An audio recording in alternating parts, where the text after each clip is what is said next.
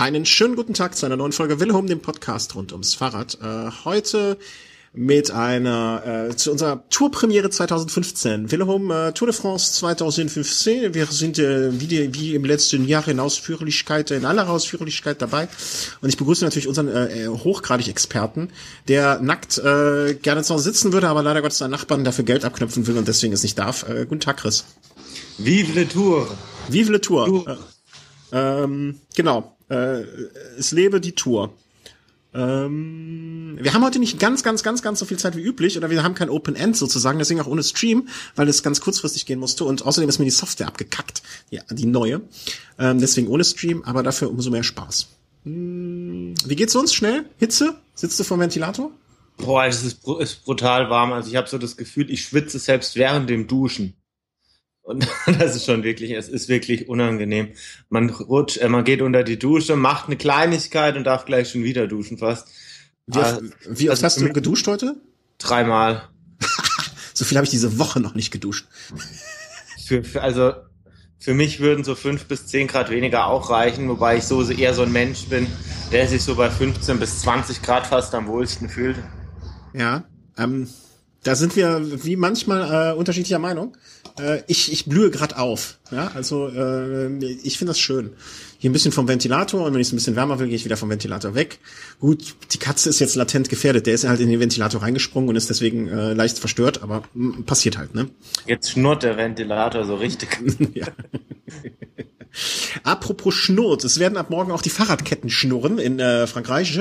Und ähm, ich wollte gestern aufnehmen, du wolltest gestern nicht aufnehmen, äh, weil du die äh, Präsentation gucken wolltest. Und äh, das hast du natürlich dann gemacht, um uns zu berichten, wie es war. Ich habe äh, 18.30 Uhr hatten wir, glaube ich, am Mittwoch gesagt, fängt's an. Und ich schalte um 18.25 Uhr den Stream an und äh, da lief es schon die ganze Zeit. Was war genau. das? Also ich war mir nicht so wirklich sicher, wann es losgeht. Hab dann auch erst, als mir noch jemand mal mitgeteilt hat, es läuft schon, dann wirklich auch eingeschalten. Ja, ich finde es immer ganz, ganz schön, um so ein bisschen mal so, so ein bisschen die Atmosphäre so ein bisschen aufzunehmen und so langsam zu, zu merken, okay, jetzt geht's dann so richtig los. Mhm. Man merkt auch bei den Fahrern, okay, da die Anspannung steigt ein bisschen und ist schon was Tolles. Also früher, oder so habe ich es zumindest in Erinnerung, war das ja immer freitags. Ja, genau. Direkt einen Tag davor. Warum sie das jetzt auf den Donnerstag gelegt haben, weiß ich nicht. Keine Ahnung, aber. Probier dran. Mir ist gerade eine Apfelschorle explodiert. Die Apfelschorle. Ja. ja. Äh, ich, ich bin da voll bei dir. Finde den Fehler explodiert. Also ähm, Bier ist mir noch nicht explodiert. Ja, das ist dein Problem. Ähm, nee, ich fand das auch schön. Also Utrecht, äh, großes Publikum, große Show. Äh, keine große Show, eben, das fand ich ganz angenehm. Weißt du, alle Fahrer hoch, zwei, zwei Leute pro Team wurden interviewt, fertig aus, mit dem Schiff schön vorgefahren. Letztes Jahr, wie war das letztes Jahr nochmal? Ich kann mich gar nicht dran erinnern. Ähm, war das die Nummer von dem gläsernen Steg runter? Irgendwie sowas. Hui. Hui? Mauer von Hui, die kommt später. Nein, das, das kommt erst später. Ehrlich gesagt, ich weiß es gar nicht mehr. Ich weiß nur, das dass, kommt von deinem Alkoholkonsum. Das, ich weiß nur, dass die, die Sache mit den Bötchen, dass die in den letzten Jahren immer mal wieder so durchgezogen wird. Also ist jetzt ja, die hoffen alle, dass der Contador doch absäuft. Nee, ist aber, ist, ist schon, ist schon schön, weil wenn die Fahrer dann auf Bötchen unterwegs sind, da sind sie dann auch ein bisschen langsamer unterwegs. Die Fans können, können ein bisschen länger ihre Idole da begutachten. Ich finde ja, die sollten Tretbootrennen machen. so ein Mannschaftszeitfahren, Mannschaftszeitfahren, weißt du, neun Leute und äh, irgendwie noch so ein Pfkoch oder so. Äh, also zehn quasi in so einem Tretboot, was von zehn Leuten angetrieben wird, ja. Und ähm, da, da kann man sich dann irgendwie was, äh, keine Ahnung, schwarze Trikot oder irgendwie was, was Gas gar. Hätte auch Robert Förstemann eine Möglichkeit, mal bei der Tour mitzufahren. Ja, der, der, der würde vorne die Beleuchtung anmachen während des Fahrens. neben dem könnte halt niemand mehr sitzen, ne? da, da brauchen die Beine zwei Plätze. Ja, aber kann man ja auf den Schoß sich einer setzen. Ja. Oder so. äh, Tretbootrennen. Mir, mich, mir kommen wilde Ideen. Ähm, aber so erkenntnisreich fand ich es gestern nicht. Also ich weiß noch, äh, eine Erkenntnis, die ich getroffen habe, der Typ von Kofidis, der als erster interviewt wurde, ist ein super, super Vollidiot. Ähm, entweder der war total nervös, ich weiß gar nicht, wer das war. Äh, ich muss gerade mal hier nachschlagen. Ähm, weißt du, wen ich auf wen ich anspiele? Also es ist entweder, also ich denke mal bei Kofidis, entweder wurde da Navarro zuerst interviewt oder es war oder es Buhani. Ich, ja, Buhani, genau. Hattest du den nicht auch bei der Bayern-Rundfahrt? Ja, er macht einen sehr, sehr unfreundlichen, unsympathischen. Gestern Akt. auch. Der hat, der wurde gestern, glaube ich, auf Französisch angesprochen von dem, äh, nee, auf nicht auf Französisch und hat er gar nicht reagiert. Also fand ich ein bisschen, also dein, also es lag nicht an dir, dass er unfreundlich war in Bayern. Das, das möge dir jetzt äh, mal so als ein, mal so auf den Weg gegeben sein. Also auch gestern. Ja, wenn ich vielleicht da mal auch noch was dazu sagen darf. Immer. Wer mich da gestern positiv überrascht hat in der Hinsicht. Darf ich sagen? Darf ich sagen? Ja. Weil ich, ich weiß nämlich, Sam Bennett wieder, ne? Nee. Nee, äh, ja, dann doch nicht. Ja, Sam Bennett hätte mich ja nicht positiv überraschen können, von dem habe ich ja schon einen positiven Eindruck. Ach so, ja, man kann ja sagen, positiven Eindruck bestätigt. Ja, nee, Thomas Vöckler, der hat auf Englisch geantwortet. Stimmt. Hätte ich, hätte ich nie gedacht, ich hätte gedacht, der spielt auch die beleidigte Leberwurst und ja. Aber hat er auf Englisch da nett geantwortet? Also so sympathisch habe ich ihn schon lange nicht mehr gesehen. Ah, ich ich finde ja Thomas Vöckler so als äh, Outlaw so ein bisschen, ich, ich, ich mag ihn ja, na, mal irgendwas nicht übertrieben, aber ähm, er zieht ja viel, aufgrund seines nicht vorhandenen Fahrstils auch oft äh, irgendwie negativ, äh, ähm, wird er negativ gesehen. Äh, ich, ich, ich ja, nee, ich hab... Also das muss man da jetzt schon trennen. Also mir geht's ja jetzt nicht darum, dass er auf, äh, auf der Strecke dann keine Show bietet. Mir geht jetzt eher um den Umgang mit den Fans, so neben stimmt. Strecke oder so, dass jetzt bewusst dann so Nebensträßchen fährt, um nicht mit den Fans konfrontiert zu sein, dass er da Autogrammwünsche gern auch mal verweigert oder da gar nicht erstmal so anhält. Ah, stimmt, das hatte ich vergessen, ja. Das, das, ich erinnere mich, das war bei der Dauphiné, ja, ja, ja. Ja, von daher, aber das hat mich gestern dann wieder so ein bisschen positiv gestimmt, dass er das auf Englisch und dann finde ich auch relativ gut sogar gemacht hat. Also hätte bestimmt nicht jeder Franzose so gut hinbekommen.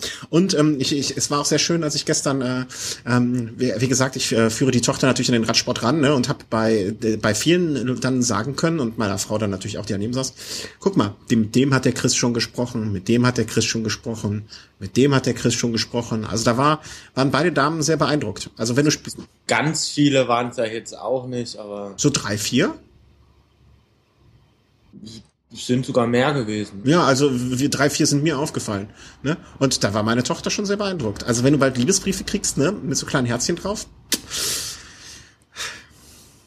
ja, kommt drauf an, ob die an meiner Sekretärin überhaupt vorbeigehen, ob die da überhaupt weitergeleitet werden. Natürlich, natürlich. Wenn so amoröse Post ist, die verschwindet dann auch gerne. Also, äh, wer amoröse Post schreiben will, äh, der kann im Impressum äh, von, von, von Home äh, ist eine Adresse hinterlegt, da könnt ihr die amoröse Post äh, hinschicken und die werde ich dann sehr, sehr gerne weiterleiten. Der Chris steht auf amoröse Post. Liebe.velehome at nee, nein, nein, nicht die Adresse, die du dir noch gesichert hast. Triebe. Liebe.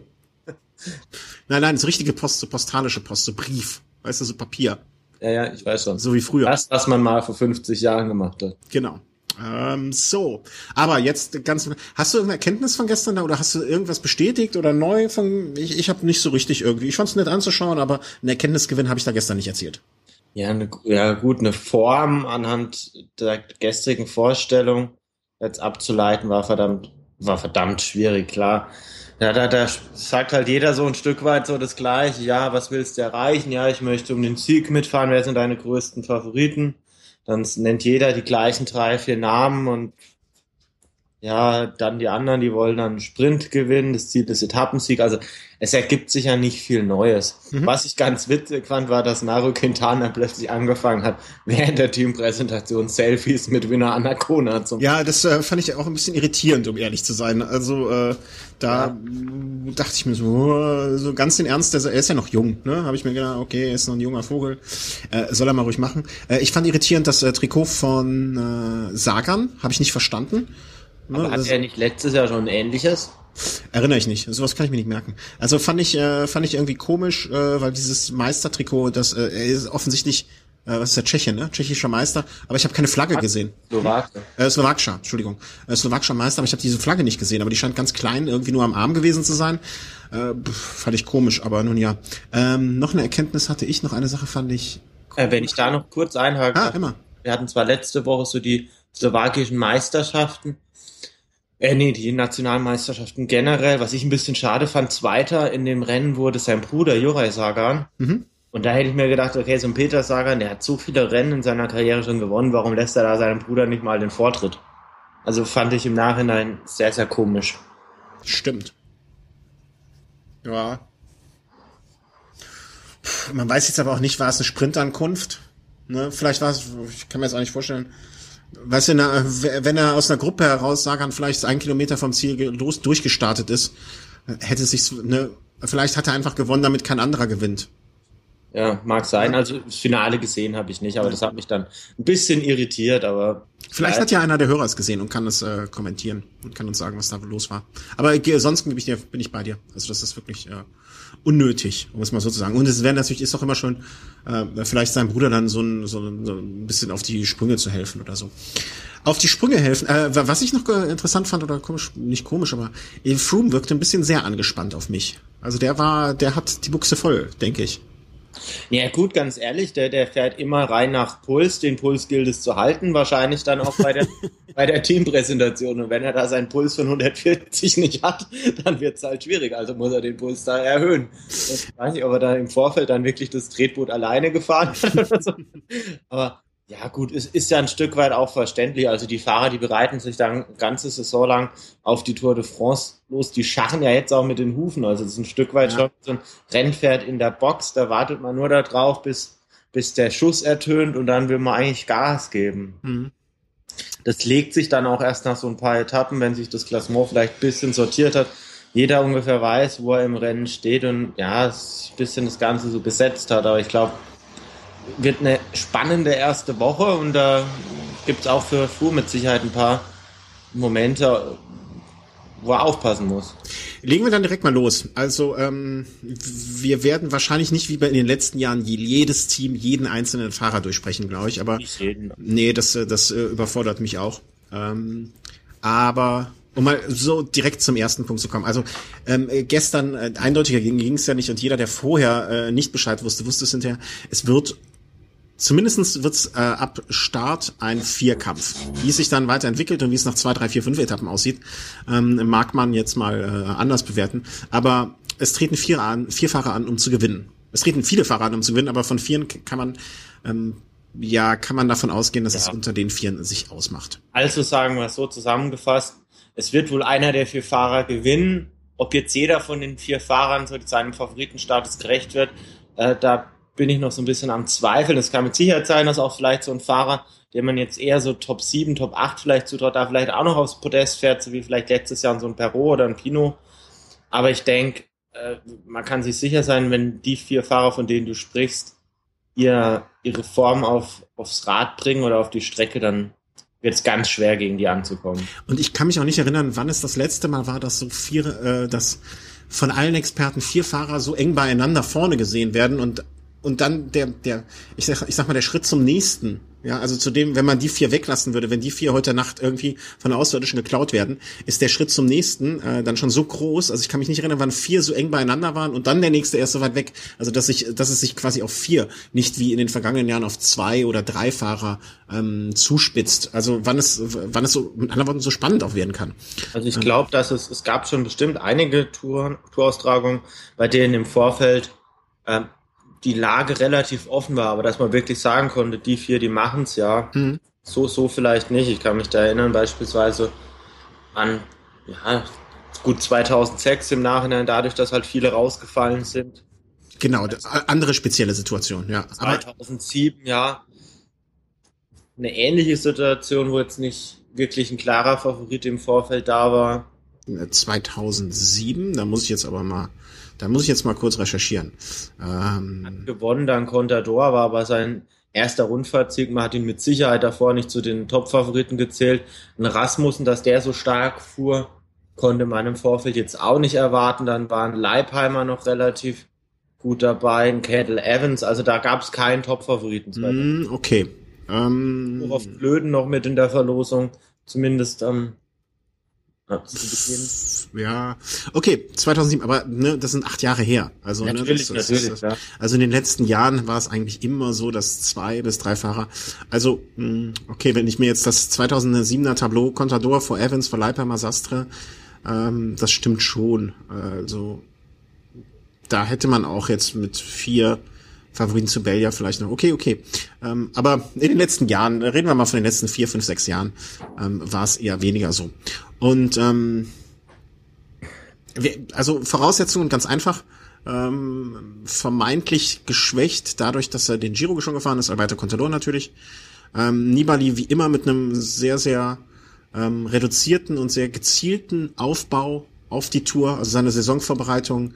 Äh, Quintana weiß man nicht so recht, auch ganz viel in Kolumbien gefahren. Da gab es noch einen kleinen Zwist mit Nibali, ähm, der ihm vor, ein bisschen vorgeworfen hatte, der zieht sich da zurück und so, wer weiß, ob der kontrolliert wird und so weiter und so fort.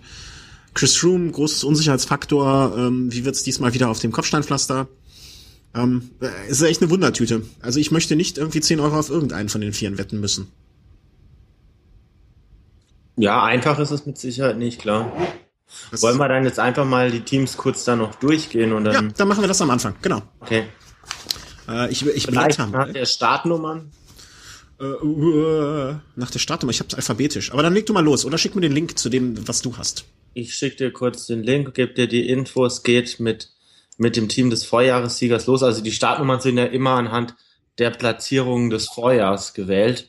Das heißt, die Nummer eins trägt jetzt dieses Jahr Vincenzo Nibali als Sieger des Vorjahrs, dementsprechend Astana das Team mit den niedrigsten Nummern. Mhm. Und dann natürlich, also wenn man das Team mit dem Team des Vorjahres vergleicht, gibt es nicht so viele Veränderungen. So ein Ryan Tarame ist da jetzt mit reingerutscht.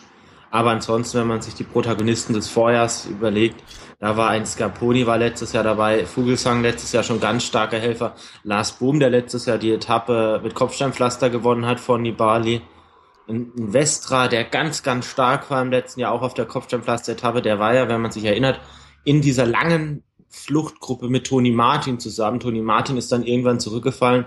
Vestra hat es vorne geschafft zu überleben und ist sogar dann noch als Helfer für Nibali in der Schlussphase in Erscheinung getreten. Also mhm. mit Sicherheit der Mann dieser Etappe, würde ich ihn fast nennen, auch wenn er am Ende jetzt nicht ganz vorne gelandet ist. Also wieder ein ganz, ganz starkes Team, wo man ein bisschen gucken muss, okay, wie schaut es dann wirklich in den Bergen gegen die ganz guten Teams wie, wie Sky dann wirklich aus? Also da bin ich echt gespannt, ob ein Vogelsang dann wirklich wieder so eine Form erreichen kann, dass er da wirklich bei den besten oder bei den letzten zehn Fahrern dann am Berg da wirklich dabei sein kann. Mhm.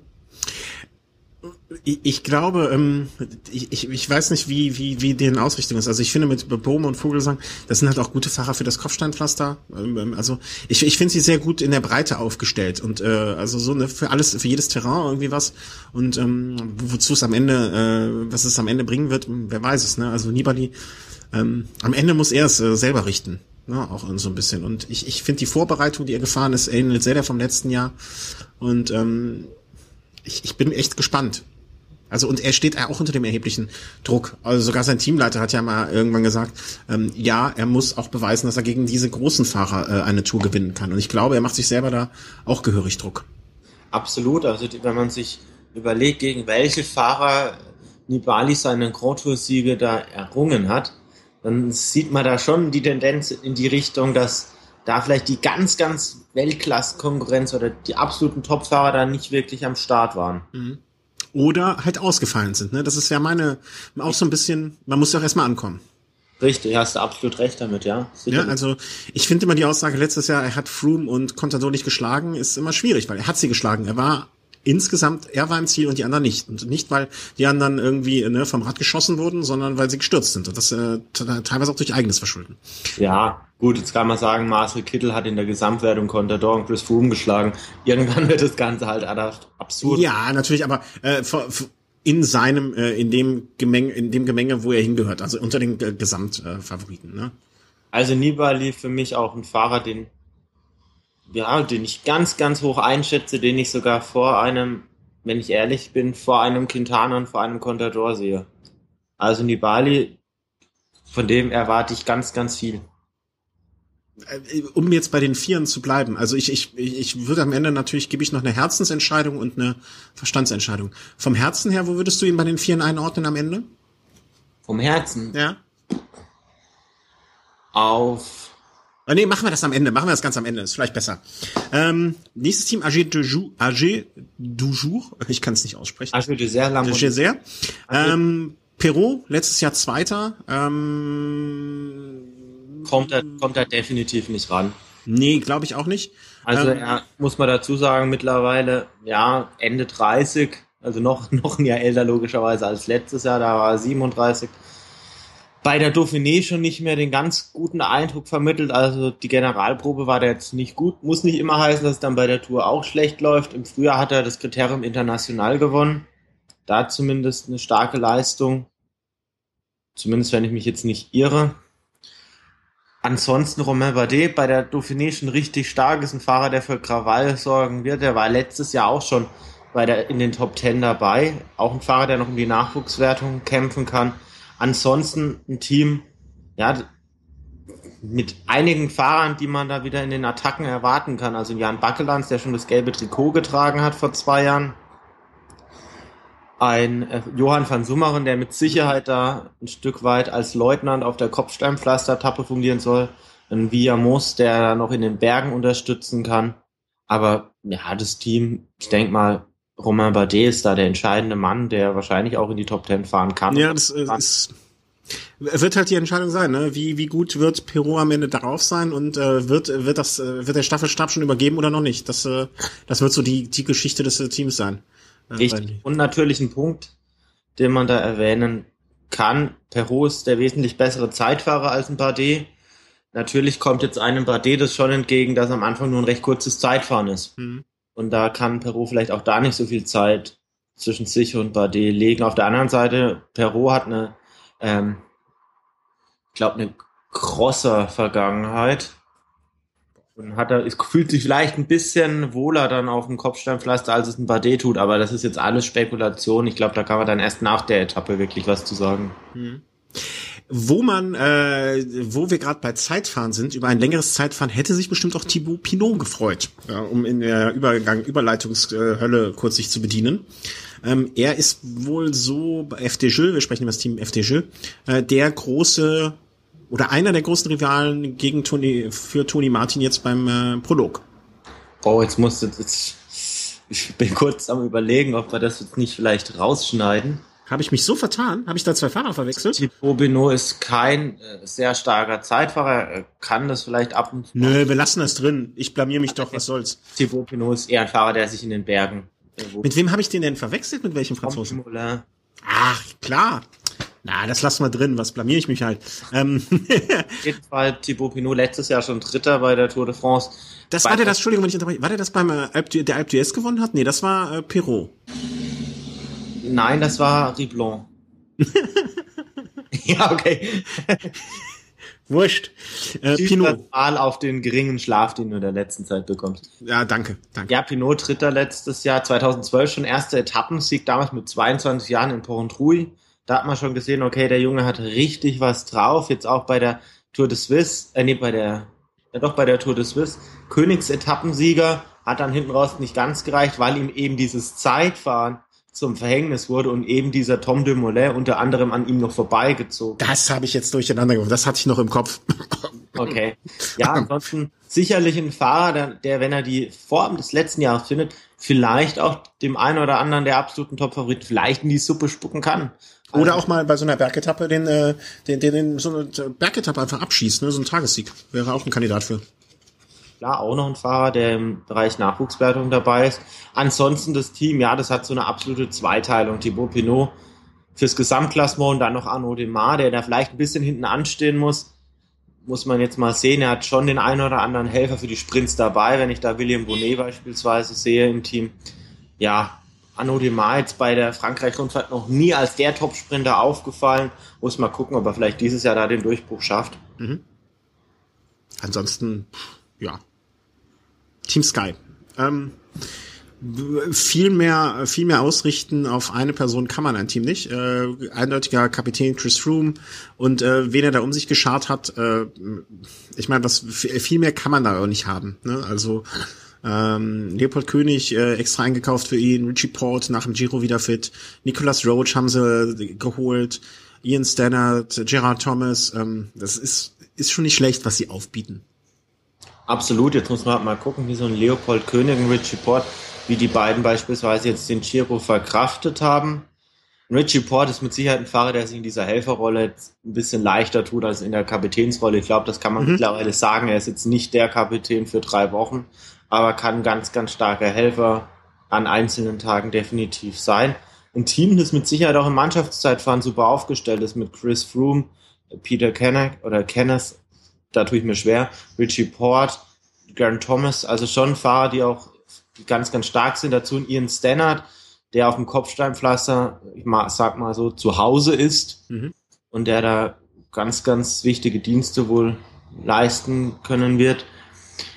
Ja, also ich denke mal, Chris Froome, selbst wenn der jetzt auf dem Kopfsteinpflaster stürzt, könne da mit Sicherheit noch einer von den Jungs in die Bresche springen und Team Sky hätte gleich wieder einen Fahrer, der vielleicht in die Top 10 auf jeden Fall fahren könnte, vielleicht Top 5, wobei das dann ja auch schwierig wird. Angenommen jetzt, äh, ne, wir, wir möchten den Teufel nicht an die Wand malen und ich noch viel weniger. Ähm, zweite Etappe, Chris Room äh, kann ich antreten, warum auch immer, findet sein Fahrrad nicht. Ähm, Würdest du glauben, dass eher Leopold König oder Richie Port dann in die Bresche springen wird? Nur so vom Gefühl her. Also ich sag hab bewusst jetzt gesagt zweite Etappe, ähm, um jetzt noch nicht, äh, um sich nicht darauf zu reduzieren. Okay, man schaut halt, wie was ist bisher passiert. Wer glaubst du, ist so das zweite Ass im Ärmel äh, gefühlt? Ich glaube, das gibt's nicht. Da guckt man einfach mal, was geht. Ja. Also ich glaube, äh, man würde da jetzt ja auch komplett was falsch machen, wenn man dann sagt, okay, Froome ist weg wir fahren jetzt für einen klaren Fahrer. Ich würde sagen, das Team bietet für viele Fahrer die Option, da vielleicht auch mal so eine Situation zu nutzen. Und selbst wenn jetzt ein Garen Thomas oder Nicholas Roach angreifen, das sind Fahrer, die zumindest so Nicholas Roach, der hat schon große Rundfahrten in den Top Ten beendet. Den kannst du da jetzt auch nicht einfach so wegfahren lassen. Garen Thomas jetzt bei der Tour des Swiss Zweiter geworden. Dem kann man auch keine fünf Minuten einfach mal so schenken, weil man nicht weiß, okay, wächst ja dann vielleicht über sich hinaus. Und gerade mhm. so diese, diese Offenheit, die, die, die der Rest des Teams da noch hat, ne, ist ja mit die größte Stärke, dass man nicht nur sagt, dann ist derjenige der Mann, auf den man setzt, sondern hey, wir setzen jetzt einfach mal die anderen unter Druck und wenn es dann auch nur darum geht, um Etappensiege da zu kämpfen. Mhm, okay. Ähm, Sachser Tinkoff. Ähm, Contador, klar. Ähm, man muss schauen, wie er den Giro verarbeitet hat. Äh, was mich immer wieder freut und gestern äh, meine meine Frau meinte so, ach der fährt noch, äh, der gute alte Ivan, ähm, dass der noch dabei ist. Ich meine, ich hatte glaube ich letztes Jahr schon gesagt, was will man mit dem noch? Ähm, aber äh, du hast damals gesagt, na ja, um an, an zwei Tagen in den Berg unten reinzufahren und wenn er nur zwei drei Kilometer richtig Druck macht und mit seiner Erfahrung, äh, dafür ist er schon noch gut geeignet und das stimmt in diesem Jahr, im letzten Jahr und das wird dieses Jahr auch wahrscheinlich wieder stimmen. Ja, da muss man jetzt im Team aber auch ganz klar sehen, damit wirklich etliche Fahrer eine Doppelbelastung hinter sich. Ne? Das ist jetzt nicht nur Contador, das ist ja auch Basso, der auch schon den Giro in den Beinen hat. Das ist ein Kreuziger, der den Giro in den Beinen hat, meine ich. Es ist ein Rogers, der den Giro in den Beinen hat. Dann gibt's noch die Problematik oder ja, wie, wie verhält sich das Ganze mit Sagan? Da werden wir mhm. wahrscheinlich später noch kurz drauf kommen, wenn es geht, die ersten paar Etappen zu besprechen. Ein Tossato, da wäre vielleicht die Frage, was, der fährt auch noch, noch viel eher angebracht. Der, der Junge oder man möchte fast sagen, der Alte ist jetzt, hat jetzt auch schon die 40 geknackt. Mhm. Und wie ein, wie ein Freund des Hauses, den Begriff hast du ja gestern schon ein bisschen ins Spiel gebracht, auch, oder zu dem Zeitpunkt ein anderer Freund des Hauses schon angemerkt hat, der war schon bei Jan Ulrichs Toursieg am Start. Das ist mittlerweile ja doch dann schon 18 Jahre, also ich sag mal so, Erfahrung ist in dem Team definitiv vorhanden. ist interessant vielleicht auch, welche Rolle dieses Jahr ein Raphael Maika spielen kann. Auch kann er wieder die gleiche Rolle wie letztes Jahr spielen. Letztes Jahr hat er den Giro gefahren, dieses Jahr nicht. Wenn er sich dieses Jahr voll auf den Giro, äh, auf die Tour, Tour. konzentriert, kann man sich vielleicht auch vorstellen, okay, vielleicht diesmal von Anfang an diese Joker-Rolle, die er letztes Jahr dann erst gegen Ende gespielt hat mit zwei Etappensiegen und einem Gewinn des Bergtrikots. Wenn er die gleiche Form erreicht, Letztes Jahr war er fast mit Nibali hinten raus der stärkste. Vielleicht dann auch ein Fahrer, den man dann im Gesamtklassement vielleicht auch ein bisschen weiter vorne erwarten kann. Mhm. Also ähm, und natürlich, man müsste es fast als, äh, als äh, wie soll man sagen, als Schattenmitglied dieser Truppe. Ähm, was bedeutet der raus, Rausschmiss, Rauswurf, äh, das, äh, das nicht mehr Vorhandensein von Bjarne Ries, äh, der vielleicht auch als Puffer zu Tinkoff diente und das äh, hinein ähm, Quatschen von Tinkoff, was das während einer Tour ähm, jetzt so mit sich bringt. Ob er hält er sich zurück, bringt er Unruhe ins Team, das ist ja auch immer, Konstantin hat ja auch immer ein bisschen davon gelebt, dass er seine Ruhe hat. Ähm, was wird das mit sich bringen? Also das ist ja auch immer eine Wunderkiste, da kann ja auch alles passieren. Muss man abwarten. Mhm.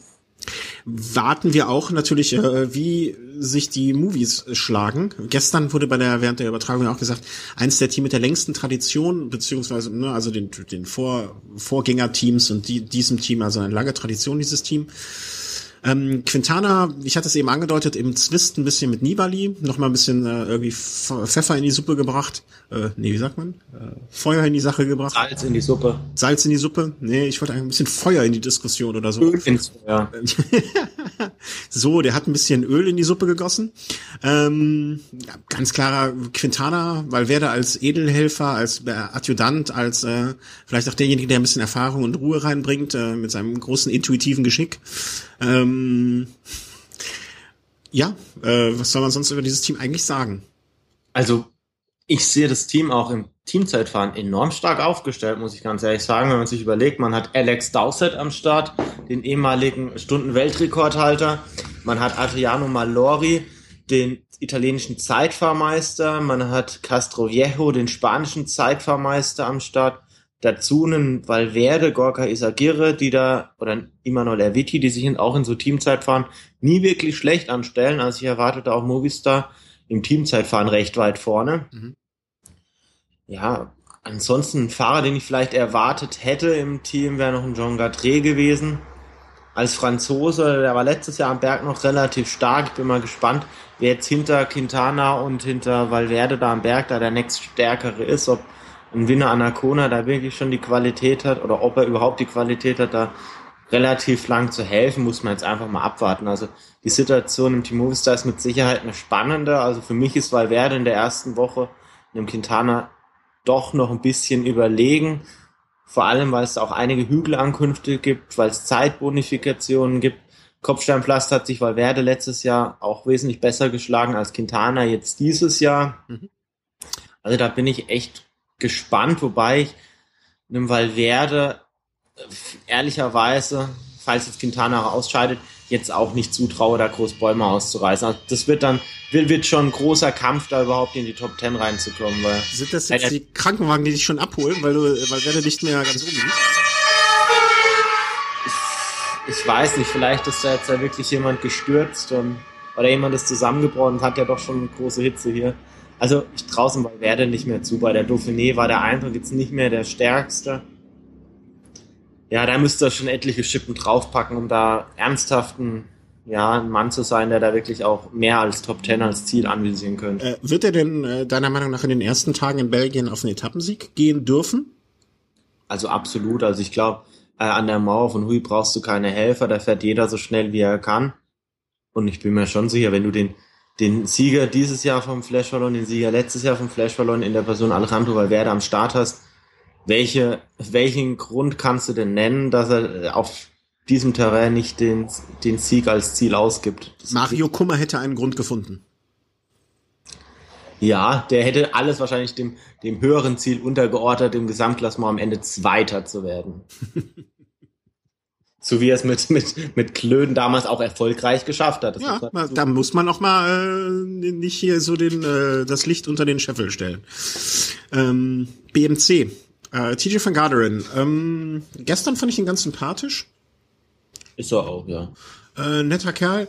Irgendwie nicht so, äh, was mich sehr irritiert hat und was, wo ich dann eine Parallele zum Team Sky mit Christian Knees sehe, Markus Burkhardt nicht dabei. Genau. Hm, ich denke mal oder vermute, es wird einfach irgendwie so eine persönliche Verbundenheit mit Kettle Evans sein, äh, genauso wie Christian Knees mit äh, Bradley Wiggins, die vielleicht dazu führen, dass wenn der äh, Kapitän nicht mehr mit dabei ist, ähm, dass auch dann einer der Adjutanten so ein bisschen hinten runterfällt. Ja, ja ganz klar. BMC-Team äh, ist ja Teamzeitfahrweltmeister. Mhm. Ähm, werden mit Sicherheit auch im Teamzeitfahren ganz, ganz stark sein, wenn man sich die, die Truppe anguckt. DJ van Garderen, Top-Zeitfahrer, Rowan Dennis, Top-Zeitfahrer, Samuel Sanchez, Kinsiato, Shea van Avermaet, Oss sind alles tempoharte Fahrer, also wird schon passen. Also bei der Dauphiné hat mich, in Pralou hat mich da Van Garderen schon ganz schön überzeugt. Da ist er sogar vor äh, Chris Froome gelandet. Er wird aber auch einer der Fahrer sein, der darunter leidet, dass es nicht noch ein längeres Zeitfahren gibt, ne? Im Vergleich zu einem. Ähm Weiß ich jetzt gar nicht so wirklich. Also natürlich im Vergleich zu einem Quintana wahrscheinlich schon, mhm. aber gegenüber einem Froome vielleicht schon wieder nicht. Und dann öffnet es vielleicht sogar das Rennen schon wieder ein bisschen. Weiß nicht. Also äh, Froome hätte ich ihn, äh, würde ich ihn jetzt auch dahinter ansiedeln, aber zu einem Contador würde ich ihn auf gleicher, mindestens unter normalen Umständen, keinen Giro in den Beinen haben, auf einem Level sehen. Nibali ja. vielleicht ein bisschen schwächer, Quintana vielleicht ein bisschen schwächer. Also ich kann mir schon gut vorstellen, dass er lieber ähm, ein, ein, ein längeres Zeitfahren noch zwischendurch gehabt hätte, ähm, anstatt. Ne? Also das äh, kann ich mir schon vorstellen. Ansonsten sehr, sehr ausgeglichenes Team. Also jetzt nicht irgendwie groß, das sind jetzt keine kleinen Namen, aber auch nicht die ganz großen Namen. Ähm, ich bin sehr gespannt. Also ich würde mich freuen, wenn TJ van Garderen vielleicht äh, in diese Fahr in diese in dieses Quartett irgendwie mit einbrechen würde. Ähm, obwohl es eigentlich auch nicht so richtig zu erwarten ist. Ich würde ihn so in den, in den Top 5 bis 7 irgendwo äh, einsortieren. Ähm, ja, Lotto, ne? Kreipel-Show. Ja, also ähm, wenn man sich die Namen mal anschaut, de Buschere, äh, Henderson, Sieberg, das ist ganz klar der Greipelzug. Aber dieses Jahr, eher wirklich dieses Jahr ohne wirklichen Gesamtklassementsfahrer. Also Jürgen Vandenbrück ist nicht am Start, aber dennoch ganz, ganz interessante Phase. Und Toni Galopin, der schon bei Paris-Nizza dieses Jahr ganz, ganz stark war. Tim Wellens, ein Mann, der für Spektakel wirklich steht. Also der, der ist wirklich auf jede Etappe, auf der so ein kleiner Hügel am Ende auch irgendwie steht, der auch in die Attacke geht. Also ein Fahrer, den ich absolut mag von seiner Fahrweise einfach. Mhm. Thomas de Rent, der jetzt auch nicht mit Attacken da groß wartet, also der, von dem man auch einiges an Action erwarten kann. Also ein ganz, ganz interessantes Team und ich denke, in dem Team ist nicht nur Greipel da, der für Etappensiege sorgen kann oder sorgen wird, sondern da rechne ich auch damit, dass ein Galopin und ein Valens da vielleicht also, so eine Etappe abschießen. Also auf jeden Fall ein, ein, Team, wo ich auch denke, dass viel Alarm gemacht wird. Über Greipel sprechen wir am Ende wahrscheinlich nochmal zum grünen Trikot ein bisschen drüber. Ähm, deswegen gehe ich jetzt einfach äh, ganz, ganz schnell zum Team Giant Alpecin ja, die Überraschung äh, oder die vermeintlich oder doch nicht so große Überraschung haben wir schon drüber gesprochen. Äh, Marcel Kittel nicht mit dabei. Ähm, John Degenkolb wahrscheinlich der Mann für die ersten Etappen in Belgien, wo er bei einem Uphill-Finish versucht, äh, einen Tagessieg rauszuholen. Ähm, ansonsten ich weiß Moment, nicht. Moment, bei welchem Uphill-Finish in Belgien erwartest du John Degenkolb den Form? Ja, an der Mauer in Hui. Äh, was hatten wir denn nicht? Da können wir jetzt gerne wetten. Also ich wette jetzt mit dir, dass John Degenkolb äh, bei der Etappe nicht in den besten 25 ankommt. Alles klar, Wette steht. Ähm, Paul Voss vielleicht noch bei der Mauer von Hui. Also das wäre, würde ich ihn noch. Paul Voss fährt nicht in Ach, Quatsch. Ähm, wen hatte ich denn? Wen hatte ich, ich denn? aus, du meinst Simon Geschke. Ja. Das ist schon so ein Fahrrad, den könnte man vielleicht da eher vorne erwarten. Dann äh, bei der Etappe, äh, welche war das denn? Die mit dem vielen Kopfsteinpflaster, Etappe 4, glaube ich noch. Ja, natürlich. Also das sind so Etappen, die John Degenkolb natürlich in die Karten spielen. Vor allem, weil John Degenkolb jetzt in einer anderen Situation ist wie Sagan. John Degenkolb ist jetzt hier der unangefochtene Kapitän. Mhm. Da gibt's zwar einen Wochen Bagil noch an zweiter Stelle, aber das ist so ein Fahrer, ja, der, der jetzt noch im Gesamtklassement jetzt nicht unbedingt ja, oder von dem erwartet man nicht, dass er in die Top 10 fährt. Also ist eher so ein Fahrer, der hat vielleicht die Klasse für die Top 20, äh, wird eher so in Ausreißergruppen vielleicht sich auch aktiv zeigen und dann reizt vielleicht am Ende für Top 15, wenn er da auf der einen oder anderen Ausreißeretappe vielleicht noch ein bisschen was gut macht. Ansonsten ist das Team wirklich auf John Degenkolb ausgerichtet und ansonsten ja auf Fahrer, die mal Ausreißerversuche wagen und dann natürlich der ganz große Name gleich für morgen, Tom Dumoulin. Ja, äh, das wird äh, also morgen die Etappe und ich glaube, danach werden sie sich einfach so viel es irgendwie geht in Ausreißergruppen zeigen, um den äh, Sponsor zu präsentieren. Ich glaube, das kann äh, kann eigentlich nur das erklärte Ziel dieses Jahr sein. Ne? Ähm, mit mit ohne einen Kittel, wie soll's man, was soll man sonst machen? Ähm, die Russen, Team Katusha, ähm, ja. Joachim Rodriguez geht als Kapitän in die Sache ran. Auch so ein Fahrer, den man dann vielleicht äh, Platz fünf bis acht einsiedeln, ansiedeln würde. Ja, ist jetzt dann auch schon 36, also die Zeit läuft ihm da vorne. Also ich glaube jetzt nicht, dass es für ganz vorne reicht. Er hat einige Helfer mit am Start. Caruso ist da am Start, Machado ist am Start, also er hat da Helfer oder Losada auch noch, die ihn da unterstützen können. Ansonsten ja, in der ersten Woche Christoph? Nicht nur in der ersten Woche. Also Christoph kann damit Sicherheit auch bei, bei den Sprints auch in der letzten Woche da noch was reißen. Ja, aber jetzt für, für wir, wir, wir gucken ja jetzt erstmal so auf die ersten Tage. Ähm, Sonntag hatte, wie war das gestern? Sonntag hatte Geburtstag, glaube ich, ne? Richtig. Vielleicht sich da ein Geschenk machen. Äh, unser Norweger Markus wird sich auch freuen über jeden äh, Sieg von Christoph, der glaube ich auch aus der Gegend kommt. Ja, klar. Ja. Also rechne ich schon fest mit einem Etappensieg. Mhm. Ist ein Fahrrad, äh, ich, ich, ich finde das mal ganz komisch, aber er und Boston Hagen, die gleichen sich irgendwie so, finde ich. Ähm, aber zu dem kommen wir. Ähm, Pff, ja. So vom Typ her irgendwie. Beide in Topform haben da doch andere Qualitäten ein Stück weit. Also Boston Hagen ist der wesentlich bessere Zeitfahrer. Ja, aber ich finde, ich finde so auch von der Statur her, auch vom Typ, also diese kraftvollen Fahrer meine ich damit. Ja, das sind Norweger häufig. Also ich Das klingt so, als hättest du mal in einem norwegischen Baumfällerlager äh, über Jahre gearbeitet. Nein, das habe ich nicht. Das war nur zwei Wochen. Nein, auch das nicht. Schmutzige zwei Wochen. Orica Greenage, ähm, ganz, ganz spannendes Team. Also wenn ich mir die Ausstellung angucke, Simon Gerrans, Albassini, Weening, Michael Matthews, Daryl Impey. Also ganz, ganz viele starke Fahrer, was so Ausreißergruppen oder auch so einzelne Etappensiege angeht. Dazu die Yates-Brüder, die jetzt dieses Jahr zusammen am Start stehen. Simon Yates bei der Dauphiné dieses Jahr schon sehr stark und auch im Baskenland sehr, sehr stark beide Rundfahrten in den Top Ten abgeschlossen. Sicherlich ein Fahrer, den man jetzt nicht in den Top Ten bei der Tour erwartet, aber der jetzt bei der einen oder anderen Etappe sicherlich ganz mit vorne ankommen könnte, vielleicht mit Ausreißversuchen. Und vielleicht reizt dann insgesamt beim Gesamtklassement sogar für die Top 20, Top 15, Top 10. Ja, halte ich jetzt nicht für möglich. Adam Yates, ja, auch etappenweise vielleicht mal ein Stück weiter vorne mit zu erwarten. Also ganz, ganz interessante Gruppe. Also ich glaube, die haben auf jedem Terrain ganz klar ihre Möglichkeiten. Freue ich mich sehr drauf. Wundertütentruppe, finde ich so ähm, weil man es sehr schwer ausrechnen kann, was davon wem, wo, wann, wie kommen wird. Ähm, Ethics Quickstep mit ähm, Kwiatowski als vermeintlichen Kapitän, Cavendish im Sprint, Tony Martin für die Zeitfahren, Mark Renshaw als Anfahrer, ähm, damit ich auch mal weiß, dass ich ein paar Leute äh, beweisen kann, dass ich ein paar Leute kenne. Rigoberto Uran, Assistent für Kwiatowski im Hochgebirge. Im. Habe ich was vergessen? Stanek Stieber. Mm, genau. Ehemalig Pflaster-Etappe. Ja. ja, gut, dieses Jahr, ich weiß gar nicht, ob sie da nochmal diese Karte Kwiatkowski fürs Gesamtklassement spielen. Also ich kann es mir fast nicht vorstellen. Letztes Jahr war es ja echt enttäuschend mit diesen ganzen Nummern, Toni Martin und Kwiatkowski am Hinterrad reisen aus. Also der, der Running Gag natürlich, man könnte gern wieder drüber lachen. Kwiatkowski hat jetzt bei so dreiwöchigen Rundfahrten bis auf seine Premierensaison bei der Tour vor zwei Jahren, als er, meine ich, Zehnter oder Elfter wurde, nicht mehr wirklich was so groß gerissen hat, auch vermehrt Schwächen im Hochgebirge in den letzten Jahren gezeigt. Jetzt sind nicht so ganz viele Hochgebirgsetappen da, aber dennoch muss man da wirklich mal aufpassen, ob, ob er nicht vielleicht eher auf einzelne Etappen geht. Im Prolog ist es ein Mann, der, der recht weit vorne mit landen wird. Vielleicht sieht er seine Chance dann an der Mauer von Hui da in das gelbe Trikot zu schlüpfen. Das wäre sicherlich eine Möglichkeit. Was er möglicherweise äh, von Toni Martin übernehmen würde? Eventuell, ja. Dann Stanek Stieber, ein Fahrer, der mit Sicherheit auf die Kopfsteinpflaster-Etappe schielt. Und wenn man jetzt keinen Fahrer fürs Gesamtklassement für ganz vorn hat, dem man vielleicht die Freiheiten auch einräumt. Bei Uran muss man jetzt wirklich abwarten, wie er den Giro verkraftet hat. Hat er jetzt wirklich beim Giro alles gegeben und es hat einfach nicht gereicht für ganz vorne?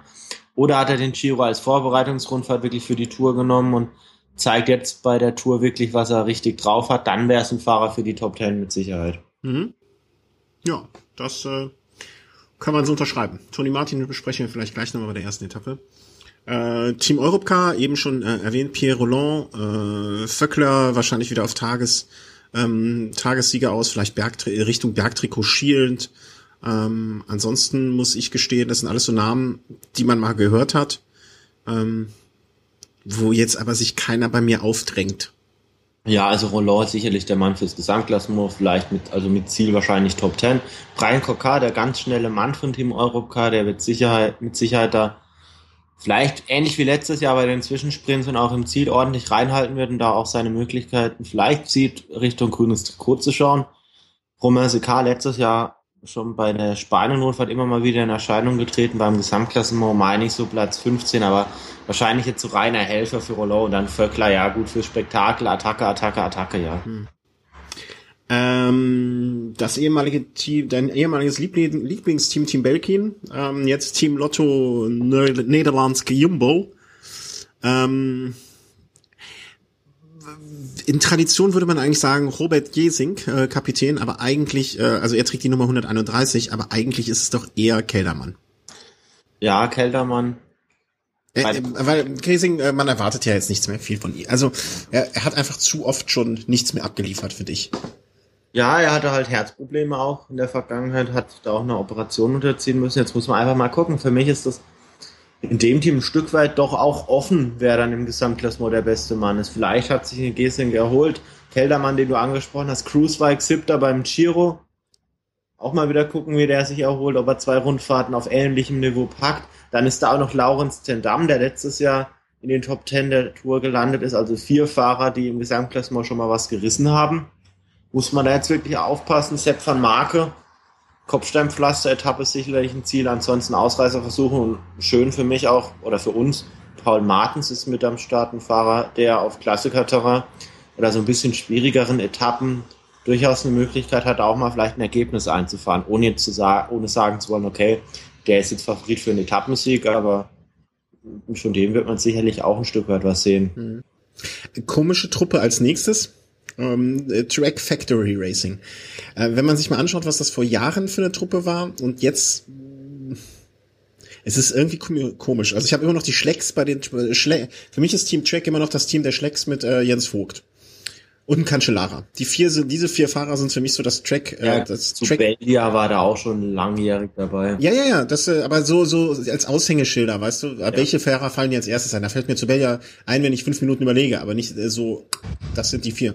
Äh, Bauke Mollema ähm, hat sich mal äh, entschieden, Holland zu verlassen. Äh, die Nähe zu dir ist ihm äh, bekommt ihm offensichtlich nicht so gut. Er hatte Angst vor dir und ist nach Amerika gegangen. Ähm, wird er dort, also ich, es ist, ich bin gespannt, äh, ob er da jetzt aufblühen wird, ja, ob diese neue Herausforderung für ihn gut ist und ihn vielleicht mal so eine Top, äh, Top 5, Top 10 Platzierung ist mit Sicherheit drin, aber Top 5, um sechster Platz oder so äh, bescheren wird, oder ob es jetzt eine weitere, äh, ich will nicht sagen Enttäuschung, aber, aber ob es da auch nicht vorangeht. Also ich habe da doch große Zweifel. Also bei der Dauphiné, da hat er schon nicht mehr so, nicht wirklich was zeigen können und wenn man sich überlegt, ja, Bauke Mollema, Jahrgang, ich glaube, irgendwie so 86, wenn ich mich nicht, oder 88, irgendwie so in dem Rahmen. 86. 86, ja. Dann, ja, ist er jetzt 29 und er hat so den durch, äh, den, ja, den Sprung ganz nach vorne irgendwie so ein bisschen verpasst und jetzt kommen von hinten einfach schon Fahrer, die ihn ein Stück weit überholt haben. Mhm. Und von daher Top 10 wird auch nicht ganz so einfach. Also da muss er schon ordentlich was zeigen ich bin da so ein bisschen unsicher, in welche Richtung es geht. Also ich könnte mir durchaus auch vorstellen, dass am Ende ein Subeldia vielleicht wieder der beste Fahrer des Gesamtklassements des Teams äh, klar, aber ich finde zumindest den Schritt mal aus der Komfort, die Komfortzone zu verlassen und mal was Neues zu machen, äh, ne, nach, ich weiß nicht wie viele Jahren, er war bestimmt jetzt fünf, sechs, sieben Jahre in diesem, ich sag mal, holländischen Team, ähm, äh, finde ich zumindestens mal, das zeigt ja, dass ein Fahrer sich Gedanken macht und, äh, und sagt, ich muss was verändern, weil hier komme ich nicht weiter.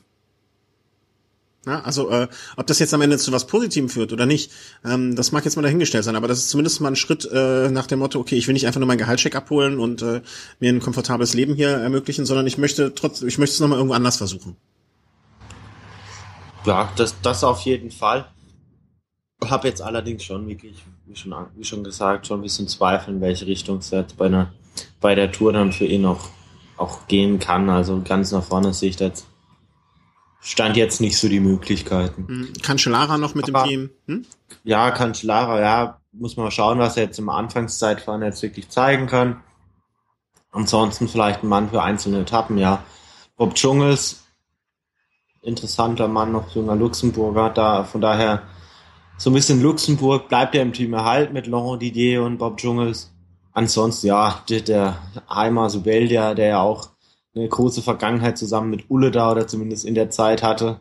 Die haben sich ja auch ein Stück weit 2003 zumindest auch bekriegt. Mhm. Ja, ansonsten ja, kann man eigentlich weitergehen. Ja. Ähm, nächstes Team, äh, Team Lampre, ne?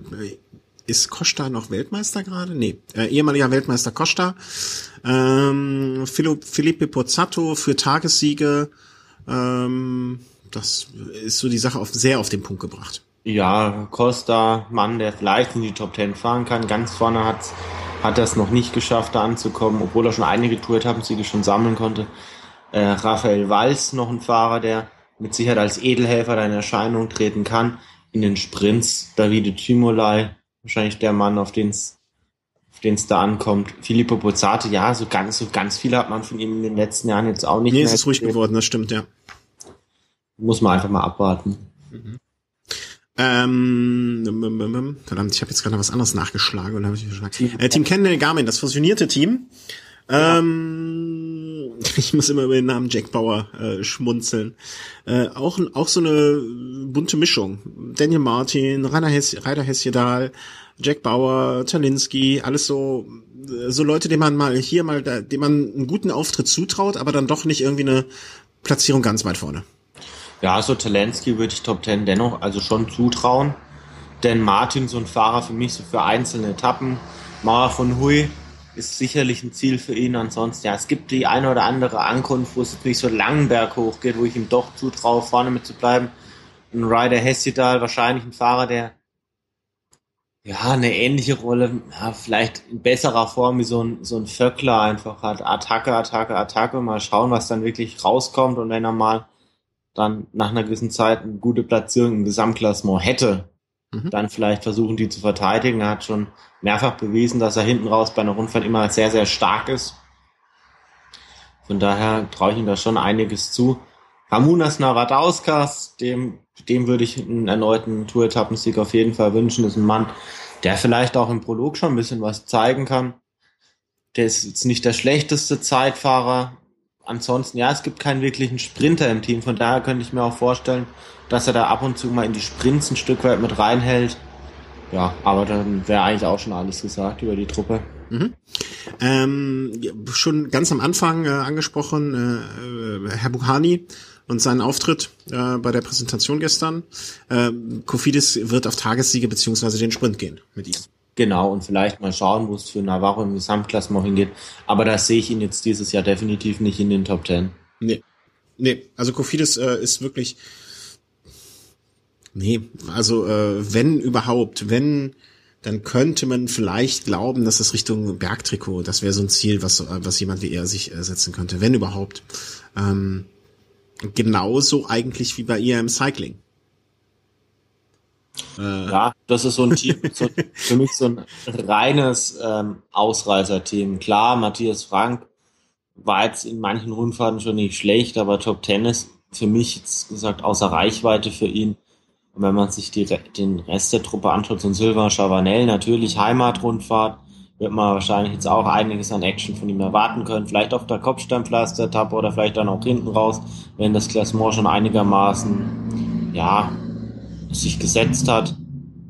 Matthias Brentle ist mit am Start. Ehemaliger Zeitfahr, äh, Quatsch, Zeitfahr, ähm, Stundenweltrekordler. Nur, dass man den Namen, äh, das verbindet man ja jetzt im Moment am meisten mit ihm.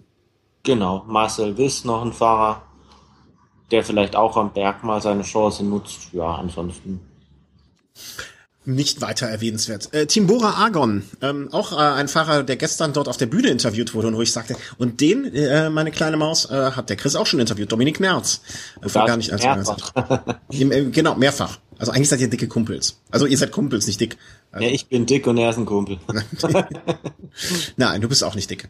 Ähm, man ja. kann gespannt sein, äh, ob er die Helferrolle, die er über Jahre inne hatte in anderen Teams und gut, äh, gute die Helferdienste leiste, äh, wie er damit, äh, wie er den Schritt von dieser Helferrolle zum alleinigen Kapitän ähm, durchlebt, was, was, das, was das mit ihm macht. Ja, ich bin jetzt, also ich gehe da jetzt mal ran, ohne irgendwelche ja, Ziele oder so. Also, dass ich jetzt sage, okay, der muss jetzt das und das erreichen, um, zu, um sagen zu können, okay, hat er jetzt gut gemacht oder, oder sonst was. Also total unvoreingenommen. Also wenn er jetzt 25. wird, wird er halt 25. Also ich glaube nicht, dass es für die Top 10 reicht. Ich glaube, da tut man ihm auch keinen Gefallen, wenn man das von ihm erwartet. Ich denke, es ist schön, dass es dieses deutsche Team gibt, dass dieses Jahr auch wieder einen deutlich deutscheren Touch hat, als es jetzt letztes Jahr beispielsweise hatte. Für mich ist die Hoffnung, dass Sam Bennett in den Sprints ordentlich was reißen kann, vielleicht auch mal das Podium oder vielleicht mit ganz, ganz viel Glück und ich drücke ihm da wirklich die Daumen, vielleicht auch mal einen Sieg. Mhm. Ansonsten interessanter Mann für mich Emanuel Buchmann, der sich das ganze Jahr immer so ein bisschen mehr gesteigert hat. Und da bin ich einfach mal ganz gespannt, wie der junge Deutsche da sich jetzt, wie sich da, wie er sich da jetzt schlägt. Also wird mit Sicherheit jetzt auch kein Mann sein, der jetzt in die Top Ten fährt, aber ich glaube, er hat da schon das Ziel, vielleicht auch mal die eine oder andere Etappe sich rauszupicken und es da vielleicht mal zu versuchen. Ähm, warte mal, ich hatte doch bei Bora noch eine Frage an dich sogar. Habe ich jetzt vergessen. Wo, doch, woher kenne ich ähm, José Jao Piamente Costa Mendes? Woher kenne ich den? Weiß ich nicht.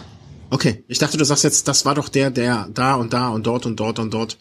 Ähm, irgendwie sagte der Name mir was und ich konnte nicht mehr zuordnen zu einem äh, Anlass. Und ich dachte, du sagst jetzt sofort, ja, das ist doch der, der da und da. Nun gut, nun gut. Äh, Team äh, äh, Team Bretagne, c'est jeu Environnement. Environnement oder so irgendwie. Ich weiß es selber nicht. Filü, Filü, ist das der Filü, den ich kenne? Brice Filü? Filü hat damals gewonnen in Andorra eine äh, Etappe bei der Tour de France. Siehste, das bei war's. Etappe, bei der sogar ähm, Fröhlinger in der Ausreißergruppe war damals noch für Gerolsteiner, meine ich. Äh, das war's. Ich wusste ja, dass ich der, dass mir der Name zumindest ein Begriff auch ist. Ähm, ansonsten auch pff, für mich. Ja, Eduardo Sepulveda auch kein ganz schlechter Fahrer, aber ich glaube, das ist ganz klar ein Team, das ist dabei, weil es ein französisches Team ist, an, rein über die Ergebnisse. Ja, gut, okay, vielleicht ein Fahrer, den man noch rausgreifen sollte, Pierrick Fedrigo, der hat schon, schon die eine oder andere Tour-Etappe wirklich gewinnen können. Ist so ein Fahrer, der für einen Fahrer, der eher im hügeligeren Terrain zu Hause ist, recht endschnell und er hat da schon das eine oder andere Mal bei Ausreißersuchen, als es über einen Berg ging und danach das Ziel im Tal war, in dem abschließenden Sprinter Etappen gewinnen können. Mhm. Ja, also wenn dann aber auch wieder über Ausreißversuche. Also fürs Gesamtklassement, ich jetzt mal zumindest Top 10, Top 15, ist da keiner dabei. Mhm. Äh, genauso auf Etappensiege natürlich wie das äh, Schubecker-Team. Äh, ähm, und da ganz klar Bossernhagen ähm, für Etappensiege vielleicht auch äh, nicht die ganz klassischen Sprintankünfte, aber so so aus einem aus einem aus einer Ausreißergruppe heraus. Ähm, Tyler Ferrer, der uns damals in diesen unsäglichen, ich träume, wache manchmal schweißgebadet auf und träume immer noch von Tyler Ferrer und seinen Transition Glasses oder wie es hieß, der Werbespot. Äh, ganz schlimme Albträume. Tyler Ferrer vom Team Garmin Transitions und meine Transitions und dann ging es irgendwie weiter. Boah, Hölle. Das war gefühlt jeder zweite Spot, der bei der Eurosport-Werbung überhaupt kam. Ja, fast noch, äh, fast noch übertroffen von, also er übertraf bei mir noch die, äh, äh, die Spots, wo, äh, wie heißt er, im Weltmeistertrikot Paolo Bentini äh, mit Sidi-Schuhen rumlief. Paolo Bentini, nicht Paolo. Was, was habe ich gesagt? Paolo hast du gesagt, Paolo. Paolo, mein Gott, ist doch egal. Paolo Der Bettini halt. Ja, äh, es waren schlimme Zeiten. Wir hatten ja nichts, ne? Äh, da, und das war es auch nicht besser. Ähm, ja, also äh, ganz klar auch eine Ausgabe für äh, Etappensieger ausgerichtet habe mit Hagen, Farah und äh, woher kenne ich Serge Pauls nochmal? Auch wieder so ein Name. Äh, er fuhr vorher, meine ich, bei äh, Sky Lotto, fuhr. Lotto. Aber weiß nicht, ob er bei Sky fuhr. Hm, 2010 sehe ich gerade. Achso, gut, das ist jetzt schon einige Jahre her. Ja. Ja. Da, daher kenne ich ihn, glaube ich, noch. Ähm, und das war's dann auch schon mit den Teams. Ja, wobei, also da kann man vielleicht so, ja. Teams schon noch ein bisschen was dazu sagen. Also zwei junge Afrikaner, die da mit am Start sind. Die MTN Kubeka ja das erste afrikanische Team, das bei der Tour de France dabei ist. Mehavi Kudos mit 21 Jahren sogar der jüngste Starter bei der bei der Tour de France, der, der am Berg sehr stark ist, der ist damals auf Mallorca dieses Jahr mit Valverde zusammen ausgerissen, war der einzige, der Valverde folgen konnte. Valverde hat ihn dann aber in der Abfahrt abgeschüttelt. Bin mal gespannt, was der zeigen kann. Und ein Fahrer, mit dem ich auch schon mal zweimal das Glück hatte, mich kurz unterhalten zu dürfen, war Luis Mentjes. Mentjes. Mentjes? Mentjes oder wie man, wie auch immer man ihn ausspricht. Er hat ja fast so, man könnte ihn ja fast als niederländischen Namen aussprechen. Luis Mentjes.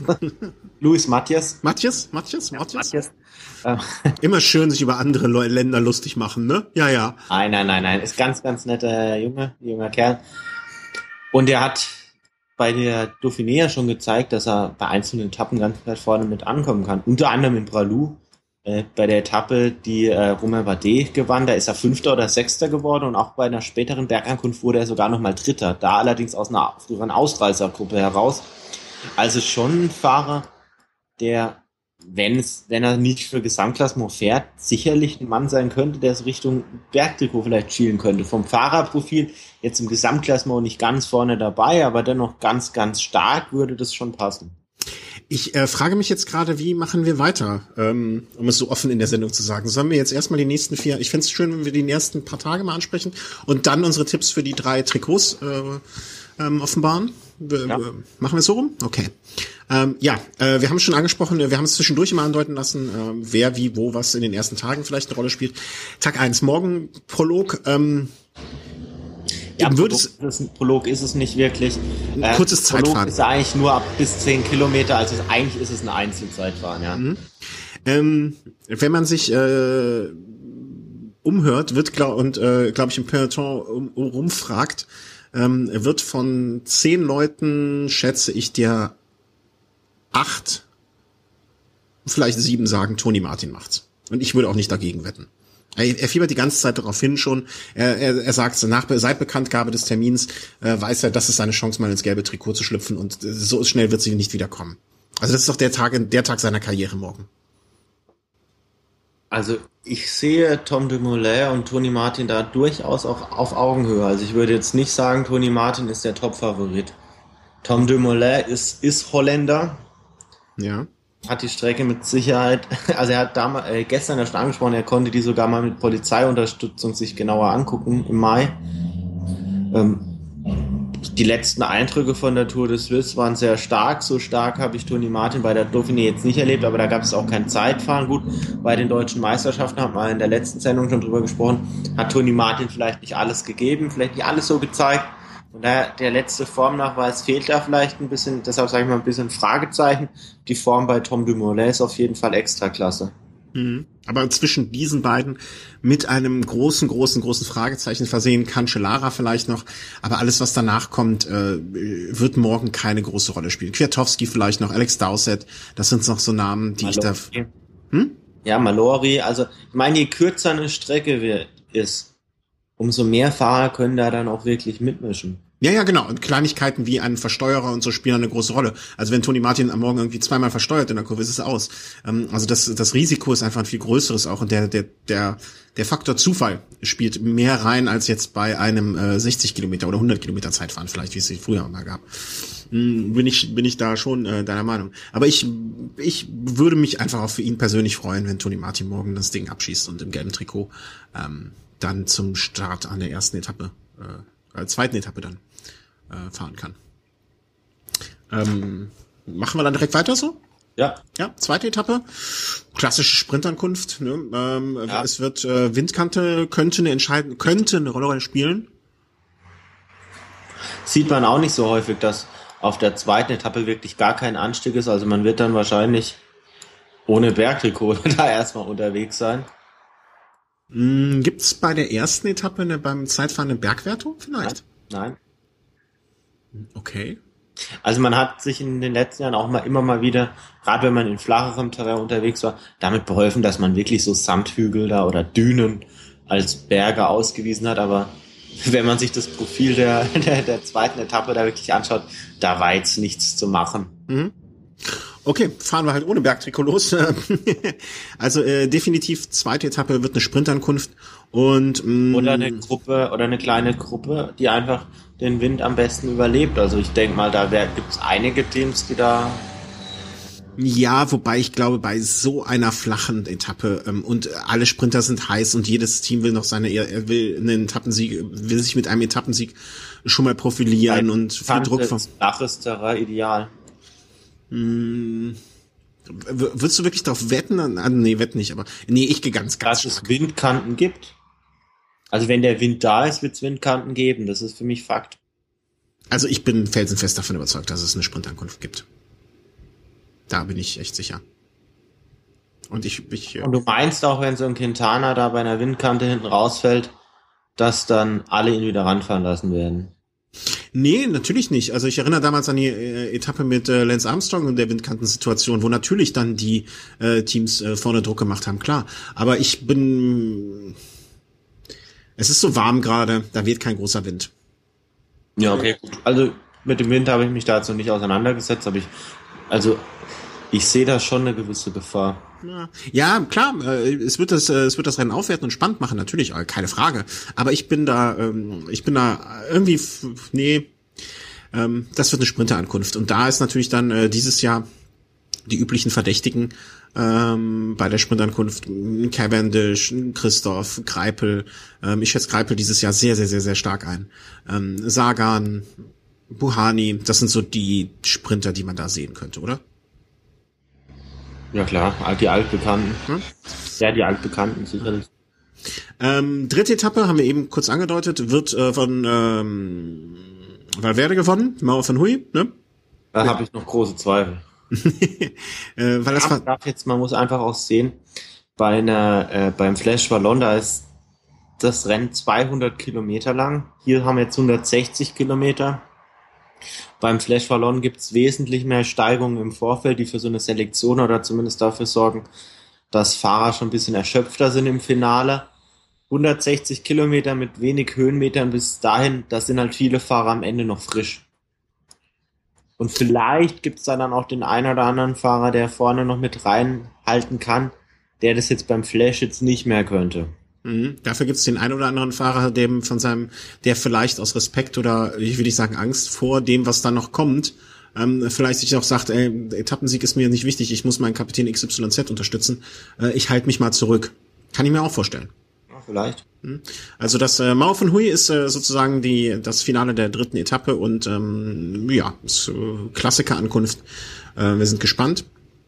Vierte Etappe ähm, ist dann so eine, ich, ich kenn, muss gestehen, ich weiß nicht genau, vielleicht kann ich es kurz nachschauen, äh, wie die Zieleinfahrt der vierten Etappe ist, aber es ist so eine typische Kopfsteinpflaster-Etappe, äh, hinten raus, äh, flach, aber ähm, könnte auch ein belgischer Klassiker sein, mit 230 Kilometern oder 220 Kilometern, ähm, relativ lang im Vergleich zu anderen Etappen dieses Jahr und ähm, ja, hinten raus relativ flach sehe ich gerade die Zielankunft äh, kann man gespannt sein. Da rechne ich zum Beispiel eher mit so einer Windkantensituation oder, oder dass, dass, dass Gruppen gehen werden. Ja gut, auf dem Kopfsteinpflaster brauchst du keine Windkante. Also da ja, aber das kommt nur erschwerend dazu. die pure Kraft.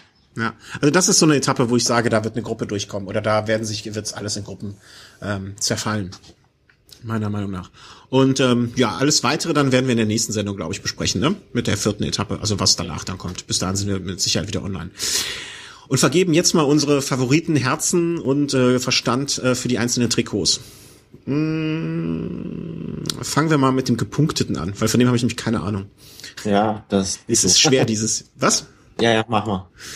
Ähm, gepunktetes Trikot. Ich glaube, also gepunktetes, ne? Also nicht äh, Punktwertung, sondern gepunktetes Trikot. Ich glaube, äh, dass ein Fahrer, ähm, den man zum erweiterten Favoritenkreis gehört oder zum aller allerweitesten Favoritenkreis gehört, ähm, sich darauf äh, relativ schnell einschießen wird und Pierre Roland wird es machen. Den Fahrer hätte ich jetzt sogar auch genannt. Yes! Ich habe jetzt eine Weile überlegt, ob ich Romain Bardet sage, aber denk mir dann doch, dass Bardet am Berg ein bisschen stärker ist als Roland und wenn Roland sieht, okay, bei ihm reicht es nicht für die Top Ten, ja. ist glaube ich Punkte das Trikot eine gute Alternative. Ey, äh, aber hier kannst du mich jetzt auch mal loben. Warum loben? Also ich weiß ja immer noch nicht, ob das eine Quatschentscheidung ist. Also ich kann da ja genauso gut daneben liegen. Ja, also, aber dass ich nicht komplett so Blödsinn erzähle. Ja, das, also wirklich, also ja, gut, aber nach so vielen Jahren und gut, mit der Tour 2013 haben wir angefangen. Nach zwei Jahren Bildung durch mich ist es auch schön, wenn man da mal so die ersten Ergebnisse sieht. Ja, ähm, nee, und das wird mich, äh, also wo wir, wenn wir jetzt noch Herz, äh, wem, wem wir das vom Herzen gönnen würden, äh, würde ich auch da, bin ich einfach dafür, weil ich mich, weil ich mich freuen würde für die Franzosen, wenn sie jemanden dabei hätten auf dem Podium später in Paris. Ähm, gepunktetes Trikot. Ich habe gelesen noch mal irgendwo, ohne es genau im Detail zu mir anzuschauen, dass die Punkte anders vergeben wurden ähm, oder dieses Jahr anders vergeben werden, so dass wirklich die klassischen Sprinter im Vergleich äh, wieder bevorzugt werden. Äh, Habe ich das richtig zusammengefasst? Ja, also der Abstand zwischen Platz 1 und Platz 2 wurde vergrößert. Ah, genau. Das, das bedeutet einfach, dass derjenige, der am Ende eine Etappe gewinnt, da halt auch gleich einen viel größeren Vorsprung. Mhm. Ähm, und das wiederum ähm, macht es mir ein bisschen schwieriger. Ich hätte unter normalen Umständen hätte ich sofort auf Sagan getippt, obwohl er äh, nur Narrenfreiheit hat und keine großen Assistenten oder Adjutanten wahrscheinlich dabei haben wird. Ähm, glaube ich. Äh, dass er einfach über die Konstanz und äh, über die, die, die, die, seiner Vielseitigkeit ist, wird er immer ein Trikot, egal welche Koeffizienten und Punktewertungen dann wo wie, wie einführen wird, wird er immer einer sein, ähm, der beim grünen Trikot zum ganz, ganz engen Favoritenkreis gehört. Ach, du sagst Sagan. Mhm.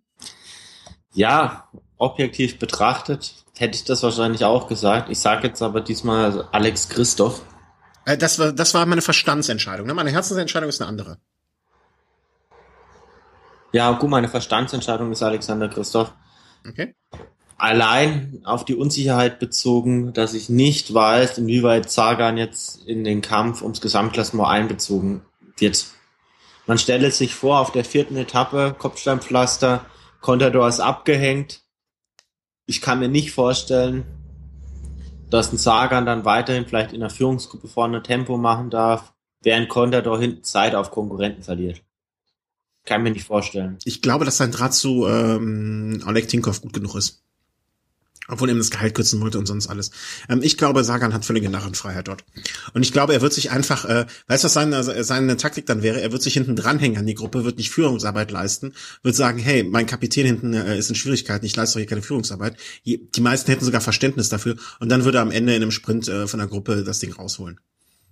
Und man könnte ihm noch nicht mal irgendwie moralisch oder irgendwie ne, nach Ehren, ehrenwerten Gesetzen einen Vorwurf machen. Deswegen glaube ich so, dass es, ähm, ich, ich glaube, deswegen wird er keine Probleme bekommen, irgendwie seinen Team-Captain unterstützen zu müssen.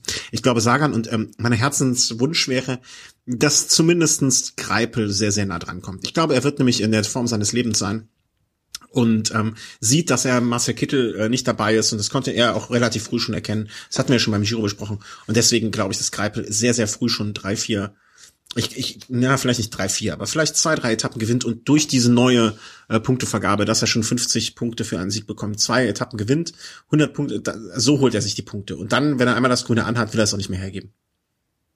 Das ist so mein Wunsch. Ja, mein Wunsch wäre da eher Degenkolb. Ja, das ist ja auch äh, legitim. Ich glaube, dass er bei den ganz klassischen Sprints dafür nicht gut genug ist. Und, und er wäre jemand, der von der alten Punktevergabe mehr profitieren würde. Ähm, deswegen, äh, ich bin Team Greipel hier dieses Jahr.